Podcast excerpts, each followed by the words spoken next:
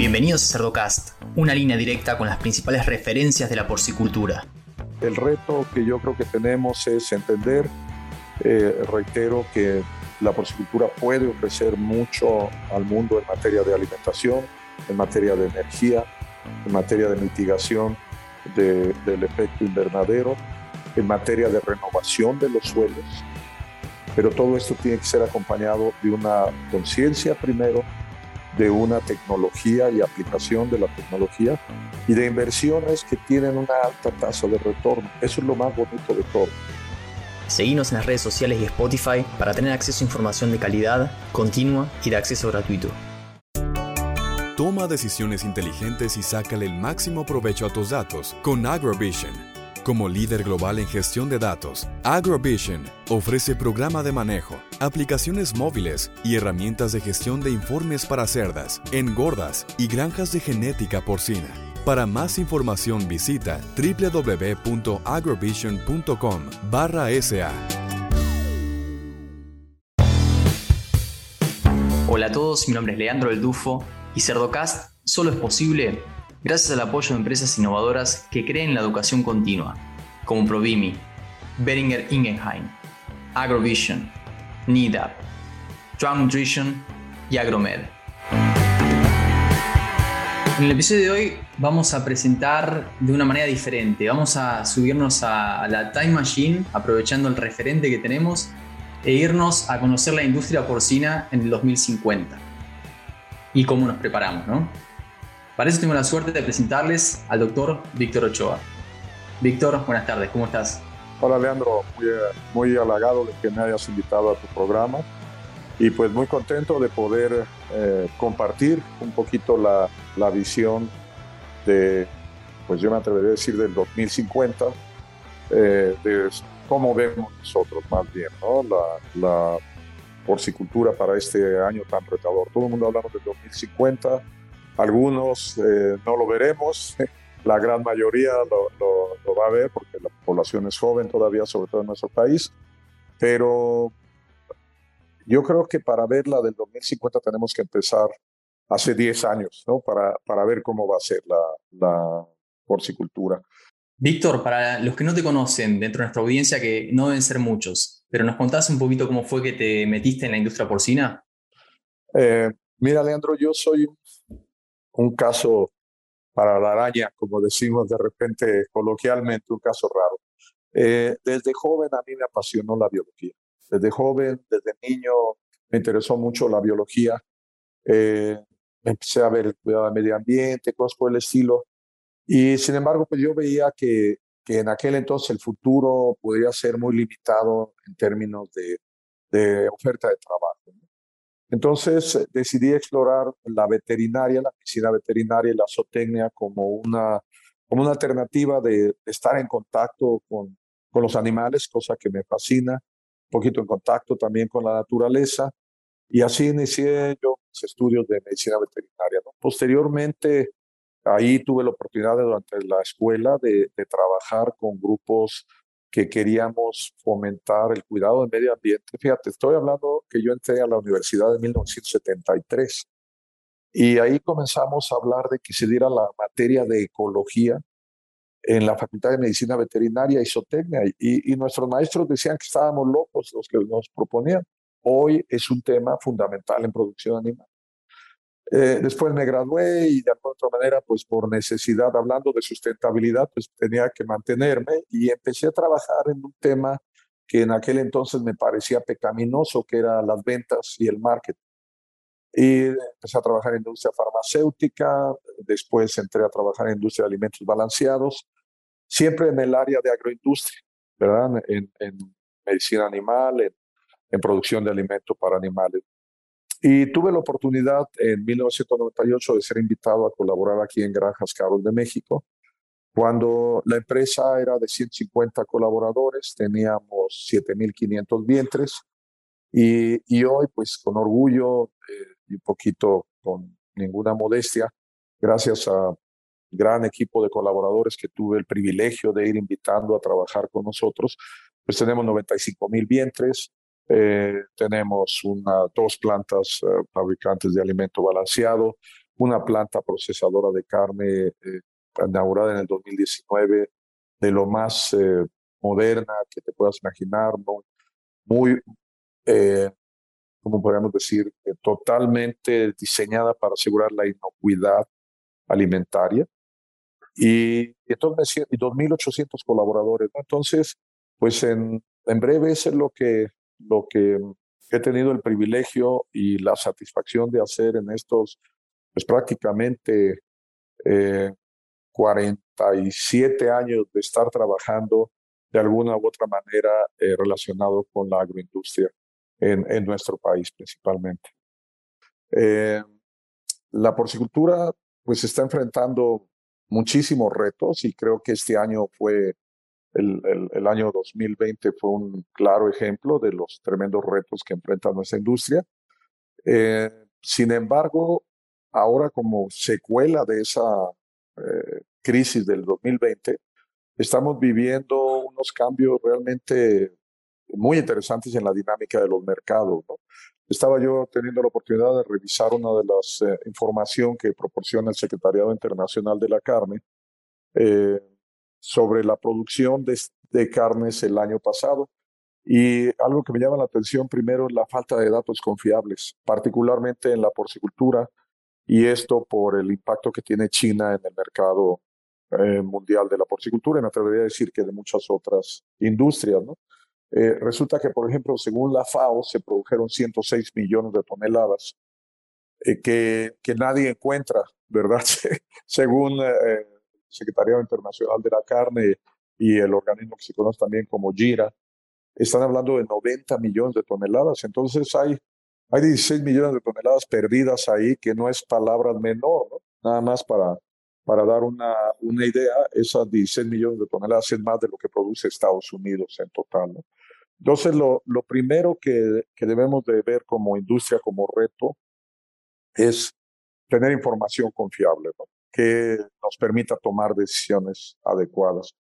Ahora, ¿qué más tenemos que hacer los porcicultores? Eh, yo creo que también tenemos que hacer un examen de conciencia y abandonar un poquitito las posturas cínicas del pasado.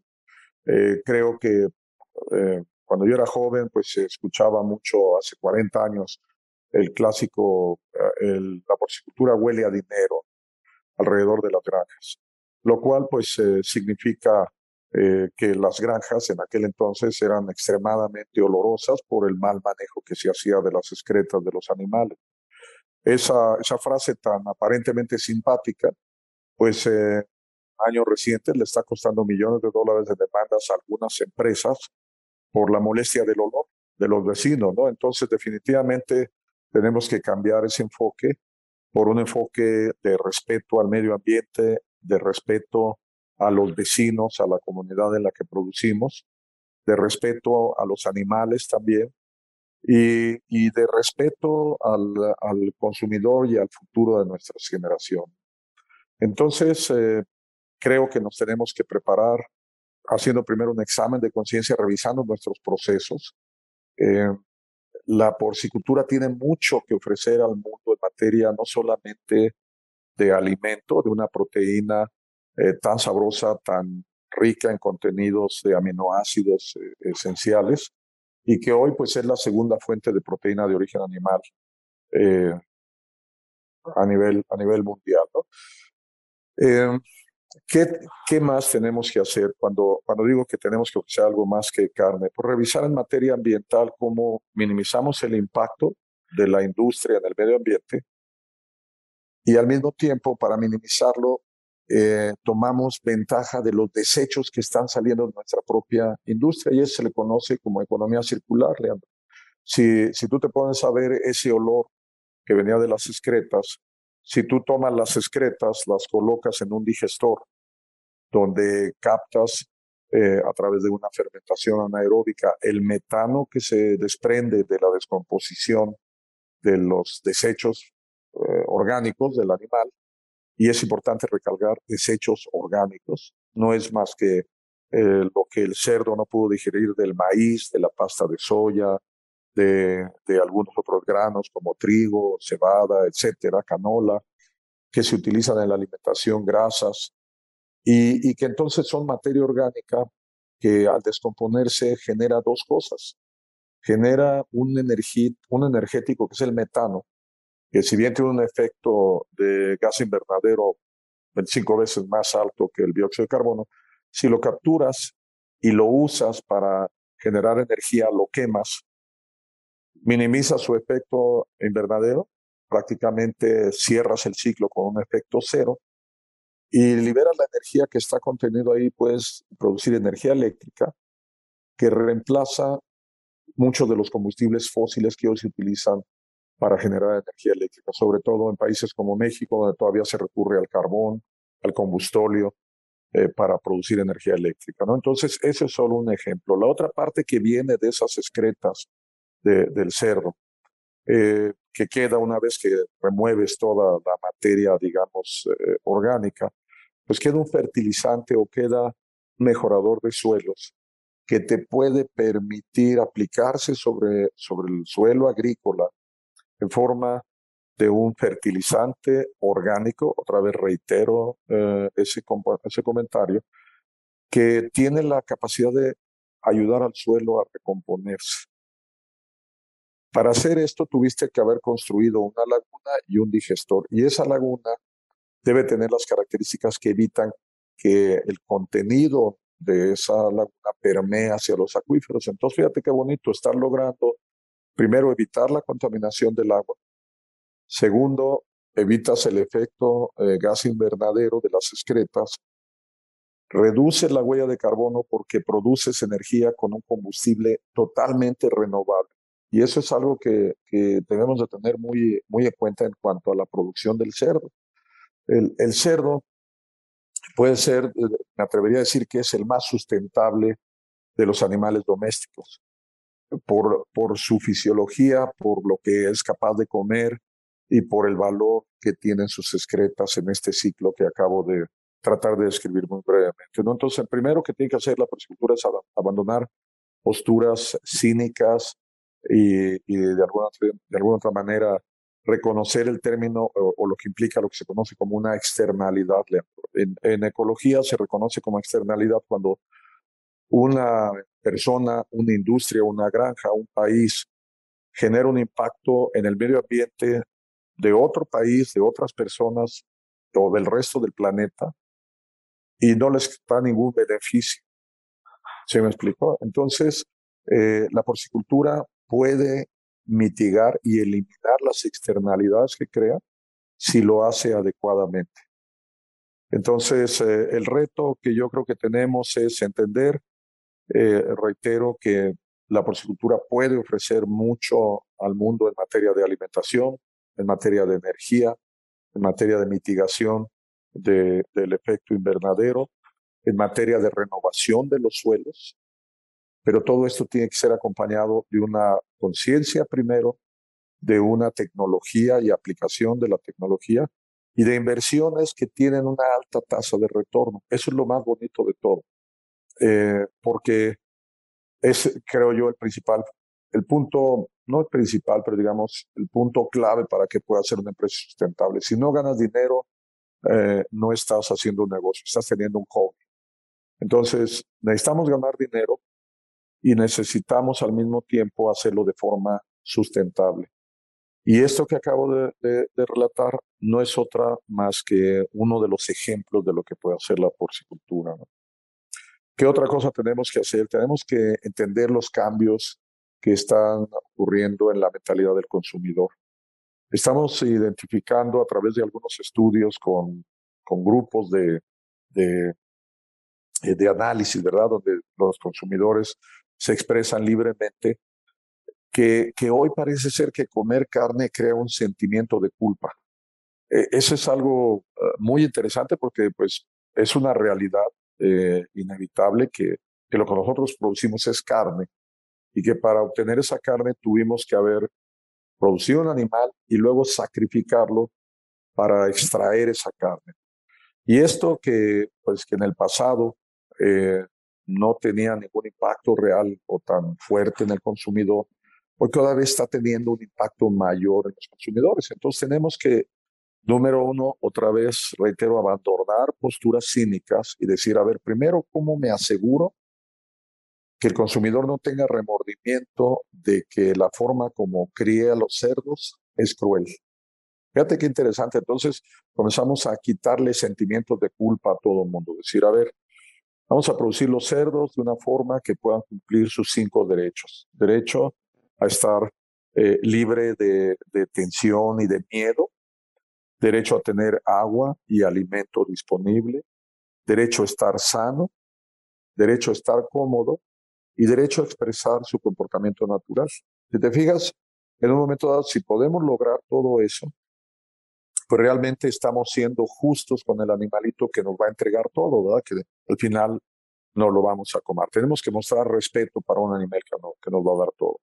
Y luego tenemos que mostrar también y, y respetar el derecho a una muerte sin dolor. Para ello ya cada vez están haciéndose estudios y estudios donde todavía parece ser que lo más humanitario o lo que menos dolor o sufrimiento le puede causar al animal durante el proceso de sacrificio es la utilización de dióxido de carbono para insensibilizar al animal.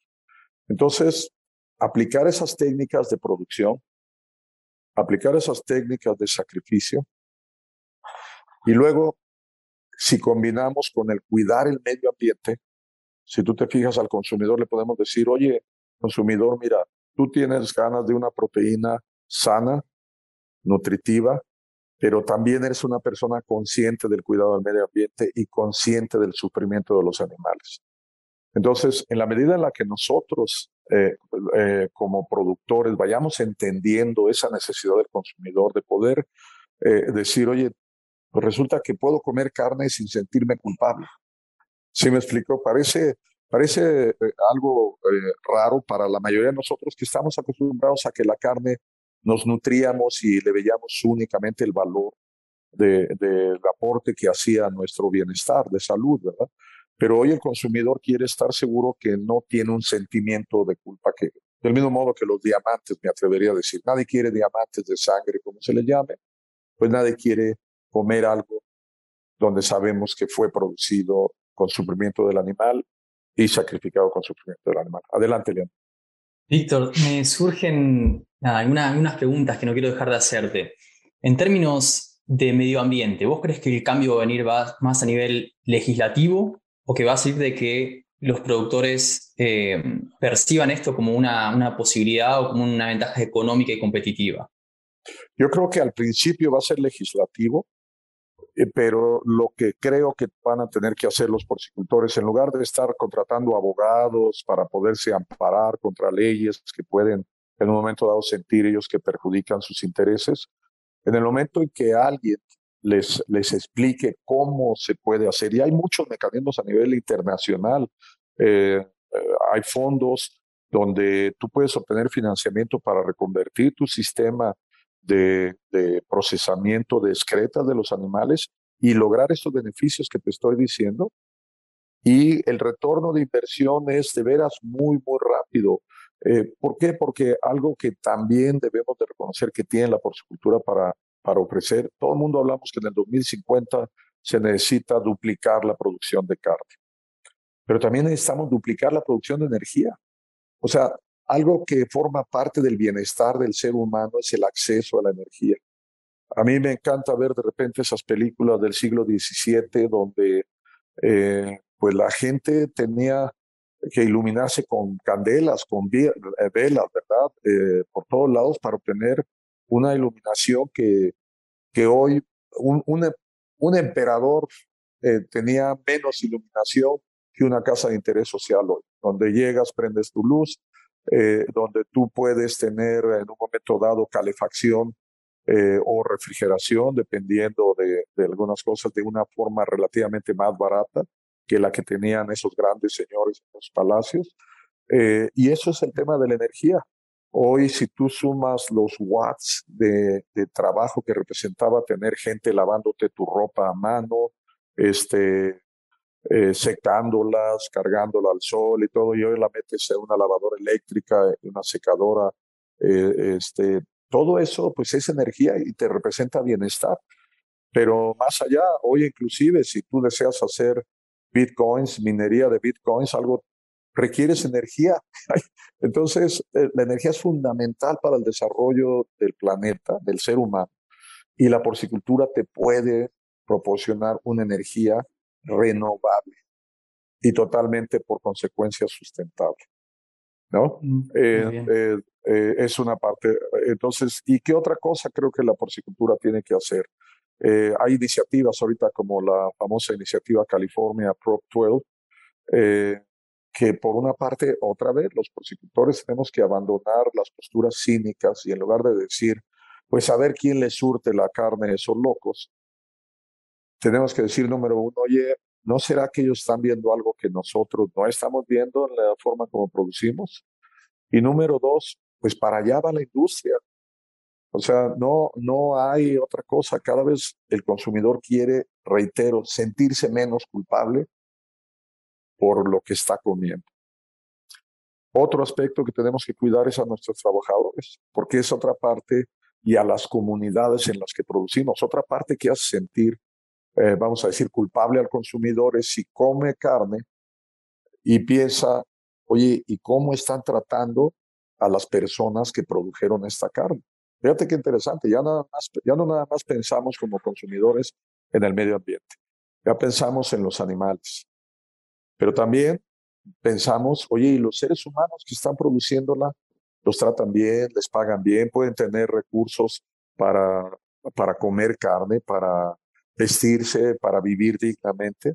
Entonces ahí los productores también necesitamos eh, tener una tremenda responsabilidad hacia nuestra comunidad interna, ¿verdad? Proporcionar equipo de protección personal, minimizar los riesgos de su trabajo, asegurarnos que ese colaborador regresa a su casa tal como salió de ella en la mañana para venir a trabajar, un poquito más cansado porque trabajó y se ganó su dinero, pero regresa con todos los dedos, con todas sus extremidades, sano y salvo. Entonces, esa es otra gran labor donde tenemos que trabajar para asegurarnos que el ambiente donde están colaborando nuestros, colaboradores, perdón la redundancia, para producir nuestros cerdos, es sano y seguro para ellos. Y finalmente, pues tener responsabilidad hacia las comunidades, porque el consumidor también se puede preguntar, oye, ¿y qué pasa con esas grandes empresas, sobre todo las empresas como la que tengo el privilegio de, dirigir desde hace algunos años? Pues por grandotas caemos mal. Yo hago un poquito la analogía eh, en, la escuela, el, el muchacho más grandote, pues le tienen miedo, pero pues todo el mundo le trae ganas, ¿no? Porque si, si le gana, si le pega, eh, eh, pues es el referente, el grandote, ¿no? Aunque sea el más buena gente de la clase, pero, pero de alguna otra manera luego eso nos pasa a las empresas grandes, ¿no? Eh, caemos mal a la comunidad. Bueno, estos tipos tienen, yo llevo aquí viviendo 20 años y no salgo de mi pobreza y llegan estos tipos y construyen edificios, galpones, como les querramos decir, de la noche a la mañana y veo camiones de 40 toneladas pasando ida y vuelta por aquí, por allá me cambian mi, vida y yo no recibo nada. Entonces también debemos de ser capaces de desarrollar riqueza social a la vez que desarrollamos riqueza en la empresa. También asegurarnos que nuestras comunidades se ven beneficiadas. Y otra vez, la porcicultura tiene mucho que ofrecer. ¿Por qué? Porque pues, los vecinos pueden producir el grano que nosotros necesitamos para engordar a nuestros animales.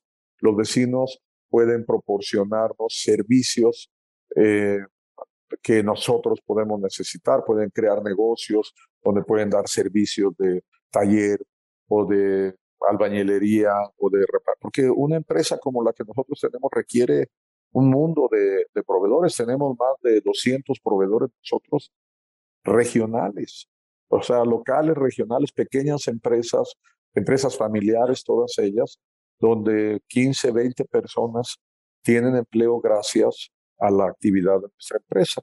De hecho, por ejemplo, no sé en otros países, pero en México se reconoce que por cada empleo directo que tú generas, se establece una cadena de negocios que se generan tres indirectos. ¿Por qué? Por, por esta situación que acabo de decir. Bueno, yo, yo ya tengo camiones y los camiones tienen que cargar diésel en algún lugar.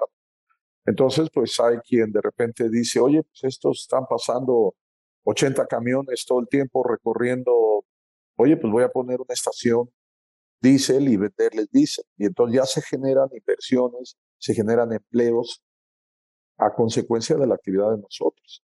Eh, tenemos una planta de alimentos donde se necesita la mejor trabajo de torno, ¿no? sé cómo decir en inglés el torno, pero necesitas, bueno, pues hay gente que puede decir, oye, pues yo pongo un taller de torno para darle servicio a esta empresa. Y así puede haber muchos ejemplos, ¿no?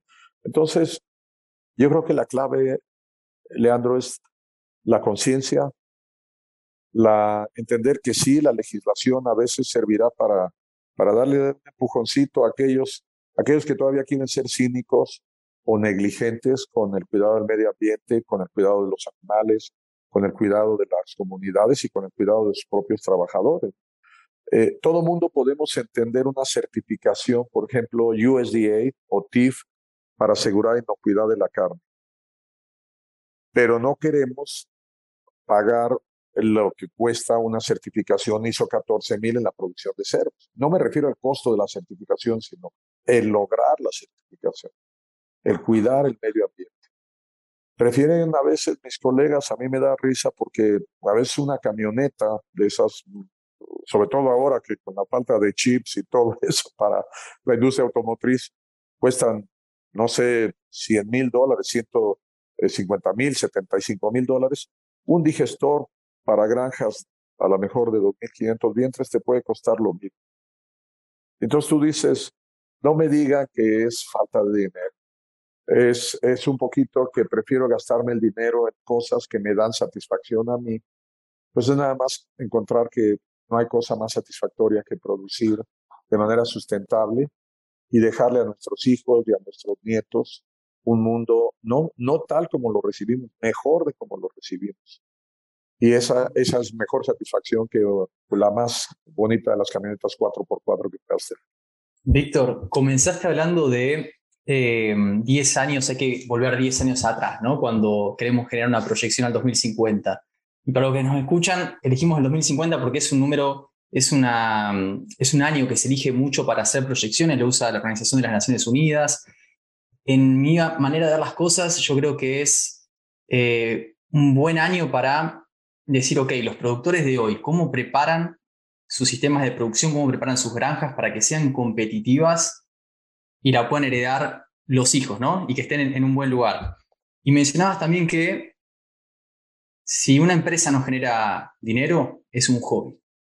Entonces, a donde quiero ir es, en estos años hemos visto que en muchos lugares del mundo se ha concentrado la industria. Lo vimos en Estados Unidos, lo vimos en España, ahora está ocurriendo en China. Y sabemos que en Latinoamérica hay todo tipo de producción. Tenemos sistemas grandes que tienen ciertos recursos y tenemos algunos que, eh, digamos, no están tan bien preparados para atravesar crisis económicas o sanitarias, ¿no? Que posiblemente lleguen. Me interesa saber cómo ves la industria en Latinoamérica en el año 2050. ¿Crees que vamos hacia ese camino también? Yo pienso que sí. Yo pienso que sí, porque algo que tiene eh, la industria tenemos que reconocer en Latinoamérica, tenemos mano de obra. Y eso es algo que eh, hoy por hoy es, es fundamental en la producción animal. Evidentemente, cada vez hay tecnologías que logran ir reemplazando la mano del hombre, puedes poner comederos de sistemas automáticos de alimentación en las maternidades, puedes poner robots para llevar al semental de manera más rápida, pero eh, tarde que temprano necesitas usar mano de obra y Latinoamérica tiene mano de obra en abundancia. Hay que pagarles bien, porque no se vale apostarle exclusivamente a, que hay mano de obra en abundancia y por lo tanto hay más oferta de gente queriendo trabajar que oferta de gente eh, con trabajo. Eh, hay que pagar bien, hay que ser justos, hay que ser equitativos y la industria da para eso el costo de la mano de obra no es más del 5% de la producción de un cerdo. Entonces, por el amor de Dios, no me digan que, que es la mano de obra lo que le va a dar competitividad. El, el, el pagarles poco lo que le va a dar competitividad a la industria eh, yo veo que Latinoamérica tiene mucho que ofrecer también porque tiene recursos naturales. Eh, tiene tierra, tiene extensiones de tierra. Yo veo en Brasil, yo veo en Argentina, eh, donde, bueno, inclusive se reconoce el cono sur, lo que le llaman las, las cinco S, ¿no? Argentina, Brasil, eh, Chile, Paraguay, Uruguay. Son los cinco lugares donde se combina esto que te estoy diciendo. Hay, mano de obra, hay tierra, hay agua y hay una, me atrevería a decir, una cultura de, de producir alimento, eh, proteína de origen animal. Eh, ¿Qué otra cosa veo yo? Y, lo que sí decía que debimos de haber empezado hace 10 años, es que hoy estamos enfrentando el reto de las materias primas, por ejemplo.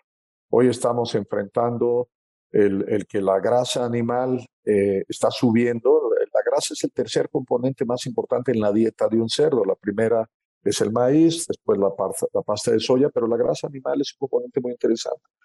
Hace 10 años debimos de haber empezado a buscar sustitutos de ingredientes alternativos, entendiendo que, que la industria eh, es curioso porque, por ejemplo, hoy usamos pasta de soya, que es un subproducto de la producción de aceite de soya. ¿Ok? Pero ¿qué va a pasar cuando la pasta de soya empiece a ponerse todavía más cara? Cuando se vuelva la mejor en un nuevo mercado que quiera usar proteína eh, sustituto de carne como soya y entonces empecemos, entremos a competir por soya para alimentar animales o por soya para alimentar humanos. Entonces, debemos de, lo que sí tiene que hacer Latinoamérica es comenzar a copiar un poquito el modelo en Europa en el sentido de la cantidad de subproductos que se utilizan en una dieta eh, de un cerdo. Un cerdo tiene una tremenda versatilidad en lo que puede comer. Eh, te comentaba el otro día que me encontré un libro donde se hablaba de que en el siglo XVII podías alimentar un cerdo con la carne de un caballo, con eh, dos, dos, barriles de, cebada húmeda de cervecería. O sea, cosas que tú puedes decir, eh, nos pueden horrorizar el día de hoy, pero, pero nos demuestra la gran versatilidad que tiene el cerdo eh, y que podemos buscar otros ingredientes que sean subproductos de, de otras industrias y en este modelo de la economía circular que hemos comentado al principio, pues decir, oiga, espérenme, a, ver este, este afrecho de la uva, ¿qué haces con él? No, pues lo tiro. Oye, pues resulta que lo puedo dar al cerdo. ¿Sí me explico? O lo puedo dar al bovino y entonces libero algún ingrediente que el bovino está compitiendo. Entonces, debemos de buscar mejorar nuestra nutrición, para, para ser competitivos porque el mundo va a seguir compitiendo por recursos naturales, va a seguir compitiendo eh, por materia prima. Eh, hoy nos eh, llevamos sorprendidos porque el 30% del maíz que produce Estados Unidos se va para el etanol, que es alimentar los caballos de fuerza de la industria del automóvil, ¿verdad? Pues sí, pero no sé si ha leído el libro de Matt Ridley, donde habla que a principio del siglo XX, que es cuando más inventario de caballos eh, había en Estados Unidos, el 30% del maíz que se producía en Estados Unidos se iba para alimentar caballos. O sea que no es nuevo que compite el, el, los alimentos por animales o por humanos. Entonces, número uno, la nutrición. Número dos, otra cosa que tenemos que hacer es eh, explorar más la genética. Hoy tenemos casas genéticas, eh, no quiero hacer comerciales, pero PIC tiene eh, un animal o ha desarrollado un animal editado genéticamente que puede ser un parteaguas en la producción de cerdo porque es resistente a una enfermedad como el PIRS y sigue todavía retrasándose su salida al mercado. Entonces, hay, hay muchas cosas que genéticamente se pueden hacer para hacer estas industrias más sustentables. ¿Qué otra cosa se puede hacer? Instalaciones, el manejo. Necesitamos eh, cada vez ser más inteligentes, entender más la biología del animalito y, buscar instalaciones que nos permitan hacerlos producir más y mejor sin que les afectemos los cinco derechos que mencioné con anterioridad. Y, el otro tema es el tema de salud, Leandro, y es un tema muy delicado porque eh, la industria también compite eh, por, por salud, ¿verdad? es decir, algunos antibióticos que usamos en la industria eh, animal, eh, la medicina humana quiere guardar como reserva para uso exclusivamente en tratamiento de enfermedades que afectan a los humanos. Entonces, e-, es, es inevitable que dejemos de pensar en el uso de antibióticos. Debemos de pensar eh, más bien en el uso de probióticos, en el uso de, de otras alternativas que nos permiten, por ejemplo, antioxidantes naturales, que, que, nos permitan mejorar la salud del animal. Tenemos que regresar a un, a un, punto básico, Leandro. Recordemos que hay una cosa que se conoce como homeostasis y que definimos como la salud del animal. Es el balance que existe entre el medio ambiente, los gérmenes y el animal. Si el animal lo estresamos por un mal manejo, ese animal se va a predisponer un poco para que los gérmenes lo puedan afectar. Entonces, el quitar los antibióticos nos va a obligar a ser mejores productores. Nos va a obligar eh, un poquito a quitarle las ruedas a la bicicleta de la producción animal. Y, y, sí, usarlos porque inevitablemente y para respetar uno de los derechos de los animales, que es que estén sanos, pues tampoco puedo decirle a un animal, pues ahora sí, si te pega una enfermedad infecciosa bacteriana, a ver cómo te curas, porque no puedo usar ya ningún antibiótico. Se pueden usar antibióticos de manera responsable, adecuada en dosis, dando su periodo de retiro para evitar que haya un problema de inocuidad en el ser humano y lograr la salud del animal. Entonces yo, creo que esos cuatro ejes, la porcicultura en Latinoamérica tiene que explorarla, tiene que estar abierta a esos a esos retos y yo creo que hay la voluntad, hay la gente y hay la tecnología y hay la, hay la ventaja comparativa que me atrevo a decir que tiene Latinoamérica, que es su clima, su gente. Entonces, es, es una ventaja comparativa. Excelente, excelente, Víctor. Una última pregunta antes de dejarte ir. Lo que son, hablando de la soja, ¿no? Que comentabas, las fuentes de, proteína símil carne. ¿Vos lo ves como, como una preocupación, como una competencia o podemos llegar a competir en, un futuro? Yo creo que es una, es una preocupación, sobre todo, insisto, si no hacemos algo para quitarle el sentimiento de culpa al consumidor. Yo casi les puedo asegurar, hay, hay un tercer sentimiento de culpa que no mencioné. mencioné bueno, cuarto, mencioné el medio ambiente, mencioné el bienestar animal, bienestar de los trabajadores, bienestar, eh, pero también hay de, tema de salud. Yo creo que en la medida en la que eh, hagamos pública cada vez más la evidencia de que la carne, las proteínas de origen animal, la grasa animal es útil y necesaria para la buena nutrición del ser humano, le vamos a quitar también ese último sentimiento de culpa al consumidor que lo está empujando a usar esas alternativas de proteína eh, animal. Yo creo que eh, me atrevo a decir que es al final el sentimiento de culpa y la desinformación que existe actualmente sobre cómo se producen los animales, cómo se pueden producir los animales, lo que le ha creado al consumidor eh, ese sentimiento de culpa. ¿no? no podemos dejar de lado que, que es la tendencia que puede cambiar de repente de la noche a la mañana y, y, si alguien me eh, decía que, que, por ejemplo, los carros de caballos eran tirados por caballos, era mejor alternativa que moverse en esos primeros automóviles que comenzaron a aparecer a finales del siglo XIX, principios del XX, pues no podemos ser tampoco tan ignora, tan, tan miopes y decir, oye, no, esta es una tendencia que hay que hay que ponerle atención, pero más que nada a lo que hay detrás de que el consumidor esté buscando eso. ¿Sí me explico? O sea, tratar de entender, oye, consumidor, ¿por qué te quieres pasar a, a, comer lo que en mi opinión pues no sabe tan rico? Todo el mundo te dice, es casi como si te estuvieras comiendo una hamburguesa. Con el debido respeto a los que les gustan las hamburguesas, pues la hamburguesa es una de las formas más rudimentarias de preparar carne. Este, si me dijeran, mira, se parece un buen bife eh, asado por un buen parrillero, bien sazonado, ahí se me preocuparía. Pero, pero creo que tenemos que explorar qué le está haciendo al consumidor, por qué se siente culpable comiendo proteínas de origen animal. Trabajar para evitar que, tengan razón su, culpabilidad, ¿verdad? Que quitarle la culpa y explicarle, decirle, oye, mira, ya no te sientas culpable porque estás atacando tu salud por mira, todos esos atributos que tiene la carne Ya no te sientas culpable por el cuidado del medio ambiente, ya no te sientas culpable por el bienestar animal, etcétera, etcétera, etcétera.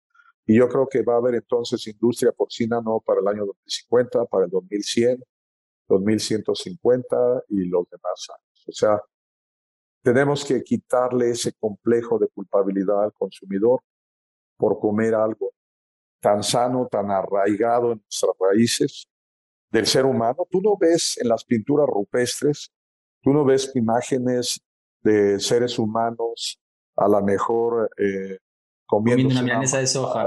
Comiendo una, una ves, ves a, seres humanos corriendo atrás de bisontes, corriendo atrás de alces. Eh, sí me explico, o sea, está en nuestros genes el entender que la proteína de origen animal es valiosa para el ser humano. Pero creo que hemos olvidado esa, esa parte de que el animalito que nos la está dando se merece todo nuestro respeto y en ese momento vamos a poder combinar los deseos del consumidor una realidad de la industria. Excelente, excelente mensaje, Víctor. Bueno, me encantó, me encantó, me parece muy, muy valioso para los que están escuchando. Esos son algunos de los pilares en los que nos tenemos que apoyar como para prepararnos eh, y ser competitivos y estar, estar listos para lo que se viene, ¿no? Así es, y pues Leandro, un gusto, aprovecho eh, por la temporada, pues desear lo mejor para este 2022 que, que viene también seguramente con retos, con oportunidades y con bendiciones.